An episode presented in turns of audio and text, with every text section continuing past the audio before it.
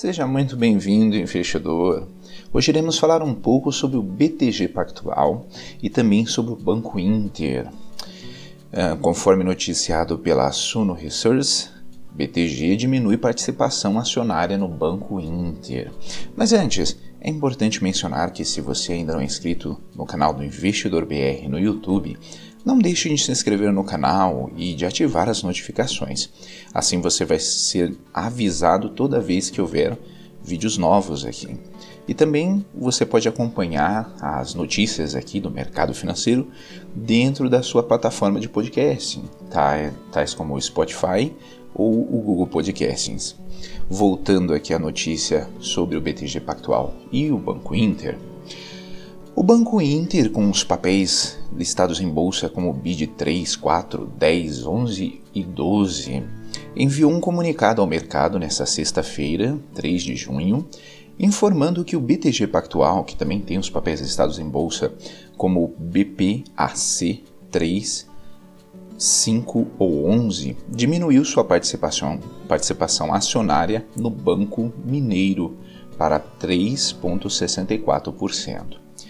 De acordo com o comunicado, o BTG agora detém pouco mais de 8 milhões e 500 mil ações e units do Banco Inter, ou seja, o maior banco de investimento da América Latina conta com cerca de 8 milhões e 500 mil ações ordinárias, o BID3, e aproximadamente 17 milhões de ações preferenciais, a BID4 do Banco Mineiro, do Banco Inter.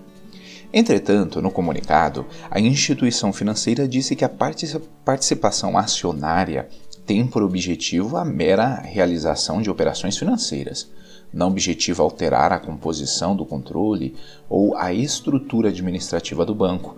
E por fim, o BTG Pactual não tem o objetivo de atingir qualquer participação acionária em particular.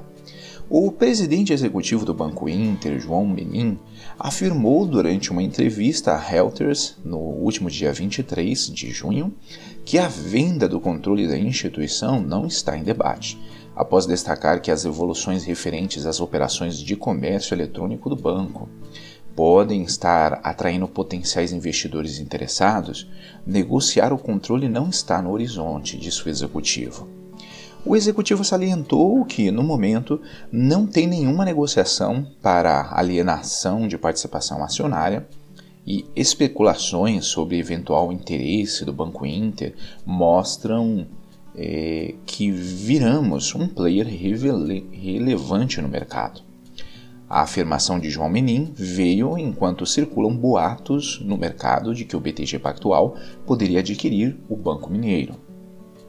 Além disso, o executivo comentou sobre o marketplace criado pelo, pelo Banco Inter em agosto do ano passado.